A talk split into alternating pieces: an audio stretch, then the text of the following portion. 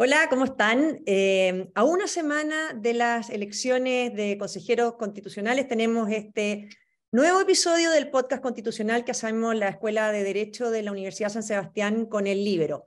Hoy día tenemos un invitado muy importante. Vamos a conversar con Jaime Arancibia, que es abogado, doctor en Derecho, académico, investigador y la verdad que un montón de cargos más. O sea, un experto, un experto en serio. ¿Ah? Integrante de esta comisión experta y él también integrante de la subcomisión de Derechos Económicos, Sociales, Culturales y Ambientales. O sea, junto con agradecerle la, la participación que vamos a estar conversando con él junto a Gonzalo Arena, que es el director de la carrera de la Escuela de Derecho en la Universidad San Sebastián, abogado y exdiputado también junto con agradecerte tu trabajo, bueno, agradecerte que hoy día estés conversando con, con nosotros. Y yo quiero partir preguntándote por algo que fue noticia, que está haciendo noticia hoy día. Eh, uno lee que hay eh, interés en los expertos oficialistas en meter en las indicaciones una fórmula de reemplazo del texto constitucional.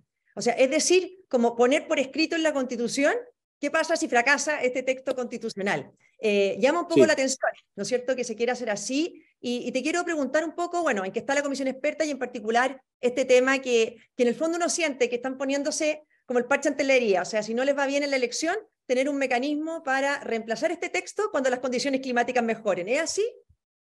Sí. Eh, al parecer, por lo, por lo, que, por lo que dice la prensa, no, no, no, he tenido oportunidad de familiarizarme exactamente con el texto, es, es así. Y, y, yo diría que yo en, principio soy eh, contrario, y lo he dicho así públicamente, a cualquier tipo de eh, fórmula de reemplazo total de una constitución.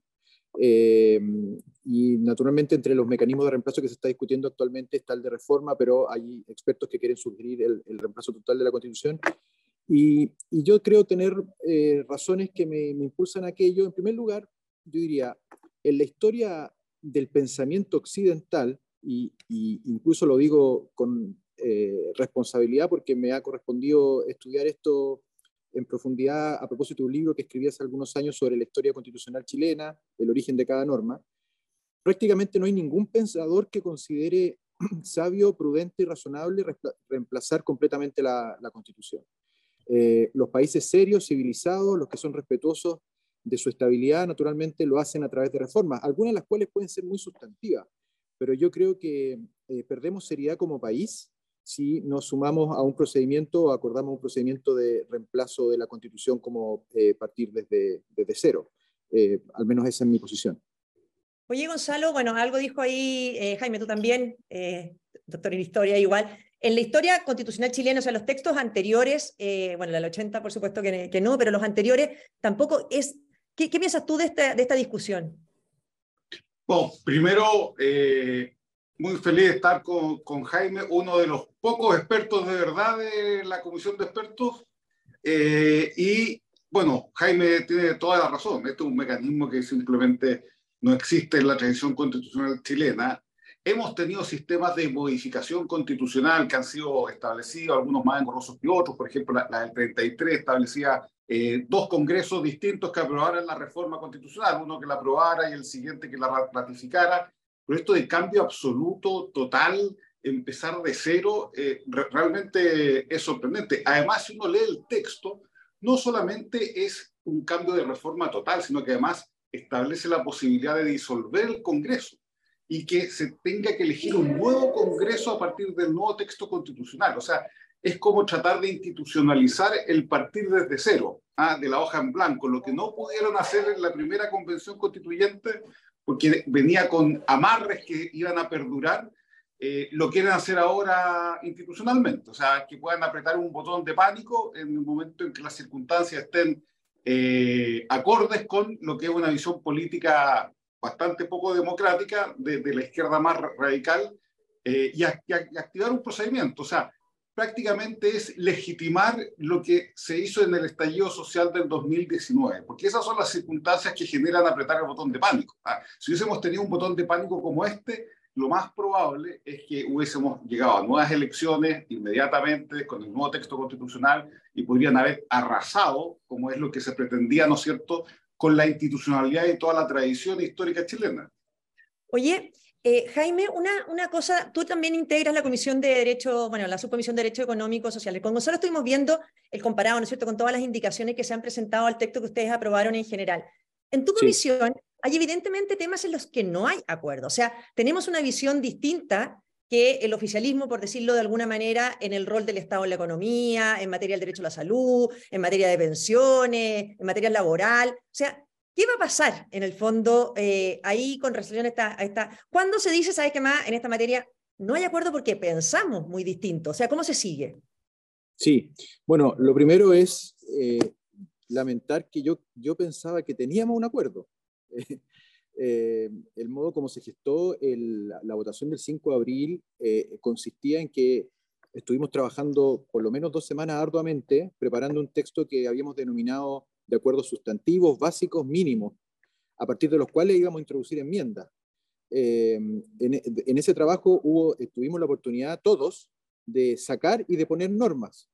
Y por lo tanto, cuando ya terminamos ese trabajo, eh, al menos nos dimos la mano y yo estaba muy confiado de que ese acuerdo de mínimo se había cumplido, sin perjuicio que ahora era el momento de perfeccionar. Pero al mirar las enmiendas me doy cuenta de que lo que se está haciendo en algunos casos es eh, pasar a llevar ese acuerdo respecto de mínimos. Y por lo tanto, a mí al menos me produjo una, cierta desazón. Naturalmente hay que seguir avanzando, eh, y el momento definitivo de ver hasta qué punto tendremos o no tendremos acuerdo en esta materia es precisamente estas dos semanas que vienen cuando votemos las enmiendas. Eh, porque las enmiendas tienen que ser fruto de una votación al interior de la subcomisión para efectos de preparar el informe que llegará definitivamente al Pleno. Y efectivamente ahí, por el tenor de alguna de las enmiendas, yo vemos que vamos a estar entrampados en temas importantes como, por ejemplo, la libertad de elección en materia de seguridad social y de salud, o, por ejemplo, eh, algunas especificaciones con respecto al derecho de propiedad o con respecto a algunos derechos nuevos que se quieren incorporar, eh, o incluso en materia de reconocimiento de principios que rigen el derecho ambiental. Oye, Jaime, ¿y esto opera como las votaciones en general en el Congreso? O sea, si no se aceptan las indicaciones, ¿rige el texto que ya aprobaron en general o tienen que volver a votar esos artículos que aprobaron en general?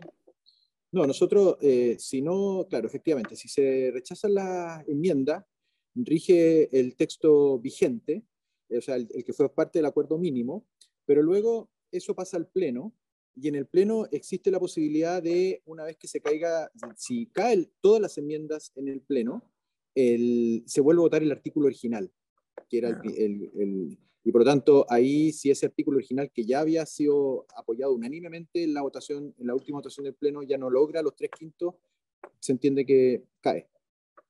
Ya, perfecto. Ese, ese, es el riesgo entonces. Oye, Gonzalo, antes de preguntarle otra cosa a Jaime, em, hoy día también otra noticia fue esta carta que estamos viendo, ¿no es cierto?, sectores de izquierda más radicales que ya consideran el proceso como un fraude democrático, le pusieron, o sea, ante la perspectiva de que a sectores de oposición, la gente que estuvo por el rechazo al texto pasado de la convención les puede ir bien, eh, la próxima semana ya están hablando de un fraude democrático. ¿Qué te pareció esa, carta y cómo, y ves este tema una semana en la elección?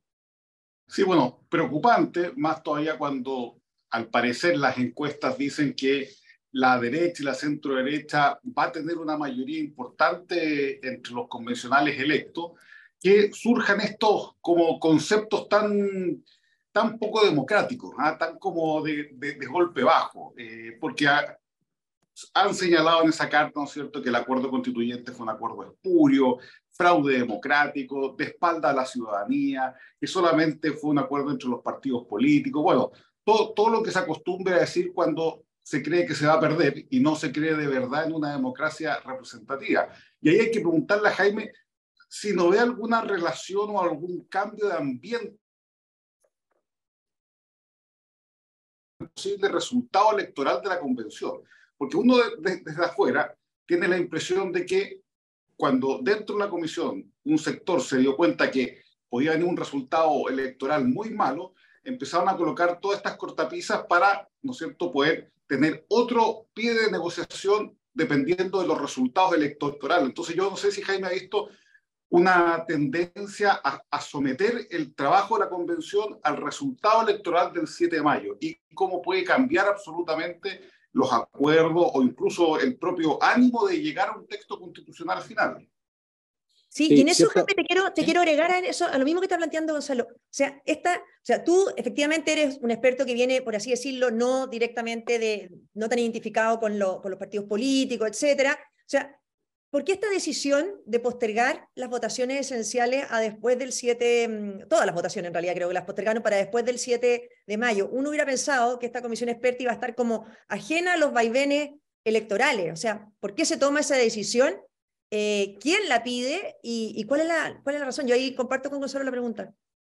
Sí, muy buen punto. A ver, yo quisiera eh, aclarar que mi impresión es que, eh, de acuerdo al cronograma que nosotros teníamos trazado inicialmente, Em, esto iba a ser así de todas maneras, en el sentido de que las enmiendas tienen apenas una semana o menos de una semana de haber sido, un poco más de una semana de haber sido presentadas, y lo lógico es que antes de votarla exista un espacio para eh, justificarlas, argumentarlas, eh, exponerlas, discutirlas y luego votarlas. Y, ese, es, ese espacio de dos semanas para hacer eso efectivamente coincide finalmente con que la votación se produce después de la elección. Por lo tanto, yo diría que la primera razón es una razón procedimental que estaba previsto que fuese así precisamente para asegurar un debido proceso en la tramitación de la enmienda. Ahora, dicho eso, naturalmente, eh, si no hubiese existido ese, digámoslo así, ese procedimiento, igual yo creo que hay un sentir común eh, de, haber dejado la votación de las enmiendas, no el análisis de las mismas, para después del resultado de la elección, eh, porque ciertamente el resultado de la elección produce un cambio de contexto eh, en el trabajo de la comisión que a algunos los va a hacer más sensible o más proclive o les va a generar más incentivo a lograr acuerdos o a no lograr acuerdos. En lo que a mí me respecta personalmente, la verdad es que no, no voy a cambiar mi posición por el resultado, no, no lo he cambiado antes tengo muchas de mis opiniones que ya han sido publicadas, por lo tanto estoy un poco, entre comillas, comprometido también con lo que he dicho antes. Eh, al menos a mí, de título personal, la, entre comillas, la elección no me va ni me viene, pero reconozco que para otros es un tema más sensible que los podría obligar a, a, entrar en un juego político de ver hasta dónde llegan acuerdos y hasta dónde no. Oye, Jaime, ¿qué cambió tú al principio? Dijiste que te había sorprendido porque efectivamente veías que tenían acuerdo cuando firmaron esta y votaron, ¿no es cierto?, estas normas generales. Eh, ahí todavía no había este ambiente electoral que describe eh, Gonzalo, o sea, cuando recién presentan las indicaciones todavía no estaban saliendo estas encuestas que le estarían eh, dando ventaja, por así decirlo, a los sectores que estuvieron más bien por el rechazo en el, septiembre pasado. ¿Qué fue lo que pasó ahí? los expertos de izquierda fueron llamados al orden, por así decirlo, por sus partidos. ¿Por qué, ¿Por qué esta avalancha de indicaciones que muchas de ellas alteran, como dices tú, el sentido original del texto, del texto primero? Sí, a mí me cuesta entenderlo, no, no, no, no las razones que pudiese dar para entender lo que ocurrió serían meramente especulativas. Lo que yo viví fue que estuvimos dos semanas acordando un texto común en el que todos tuvimos la oportunidad de plantear nuestros puntos y de echar abajo muchas normas que no quedaron en el texto común precisamente porque no eran de eh, apoyo o adhesión de todos. Incluso algunas dijimos, mira, estas como son más complicadas, dejémoslas para después. Por lo tanto, lo que firmamos ese día, a mi juicio, era un acuerdo, no un acuerdo general como se le ha calificado, no es un esqueleto, el esqueleto es, el esqueleto es por así decirlo, el, título de cada capítulo.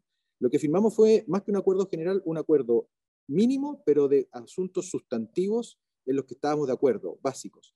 Y luego da la impresión de que para algunos ese acuerdo no fue satisfactorio, quizás porque para algunos fue objeto de más crítica por parte de los que tenían sensibilidades parecidas a los que firmaron el acuerdo. Y, eso lo llevó después a decir, mira, esto está mal, yo no estoy de acuerdo con esto, pero la verdad es que es un cambio de escenario que al menos yo no, no esperaba. Oye, a los dos y para ir cerrando, los dos que son conocedores de la, de la historia y todo, eh, aún al ver estas declaraciones que están saliendo ahora, ¿no es cierto? Aquí mucha gente concurrió de buena fe, ¿no es cierto?, a este proceso con la expectativa de que se pueda cerrar un debate constituyente que nos ha tenido dividido eh, por, tanto, por tantos años. Uno siente ahora que se cierra si es que a la izquierda le va bien si a la derecha le va bien, no se cierra. Em, ¿Se cierra o no se cierra este proceso constituyente em, hoy día con, con, este, con este sistema que se, que se inventó? No sé, Gonzalo y después Jaime para que cierre. Sí.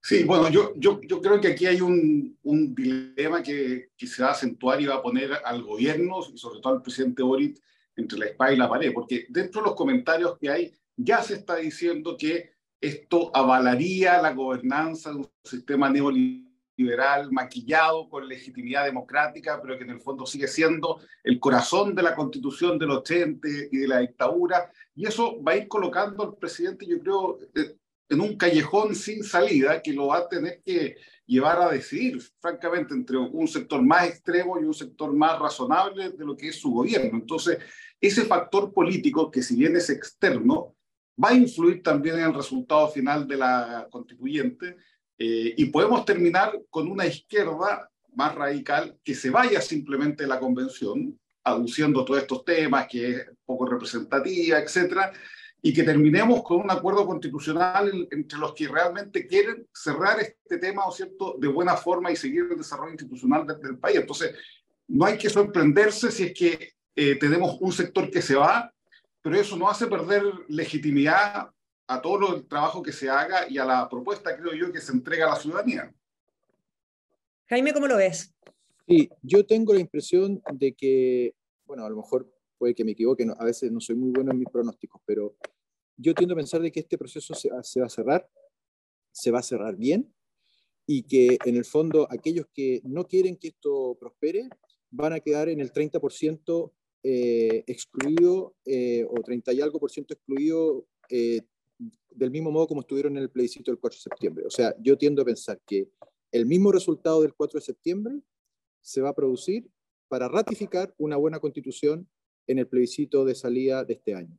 Va a ser muy parecido el resultado y por lo tanto a mí ese porcentaje ya me deja muy contento para celebrar que tenemos una constitución que en el fondo naturalmente no nos va a dejar contento a todos, pero sí a una gran mayoría de chilenos que va a tener un origen democrático indiscutible y que en el fondo puede ser eh, la base para nuestra estabilidad futura en los próximos 40 eh, años y que desde luego no tendría por qué ser reformada del todo. Aprovecho de decir que estuvo aquí el abogado general de Irlanda, en este, nos, visitó en este proceso. Ellos tienen una constitución democrática de 1934. Yo le pregunté si contemplaba mecanismos de reemplazo total y me dijo, no, porque el mejor modo de honrar el carácter de democrático de nuestra constitución es que no podemos reemplazarla del todo. Lo único que admitiría son reformas y por lo tanto yo creo que em, yo al menos tengo un resultado auspicioso. Yo sé que hay gente que quiere que esto eh, no prospere y va a hacer todo lo posible, pero yo creo que eh, no representan a la gran mayoría de chilenos que quieren vivir en paz con una constitución que represente al menos a un, a un consenso razonable y democrático. Y creo que ese 60% del 4 de septiembre va a revivir eh, a fines de este año. Bueno, ojalá tu pronóstico, porque al final, bueno, me acuerdo que para el plebiscito también decíamos, si se hubiera aprobado con un porcentaje muy bajo, o sea, justo un poquito más de la mitad, iba a ser también una constitución en que la mitad de los chilenos se iba a sentir excluido. Por lo tanto, el alto porcentaje de aprobación es fundamental, creo yo, en todos estos procesos constituyentes. No te quitamos más tiempo porque sé que estás a mil, pero agradecerte de parte de la Universidad San Sebastián y del Libro, junto con Gonzalo Arena, agradecerte la conversación hoy día y agradecerte el trabajo que estás haciendo en la comisión experta. Gracias, Jaime. Muchas gracias, Marcela. Un gracias, Gonzalo, Gonzalo también, que les vaya muy bien. Muchas gracias. Gracias.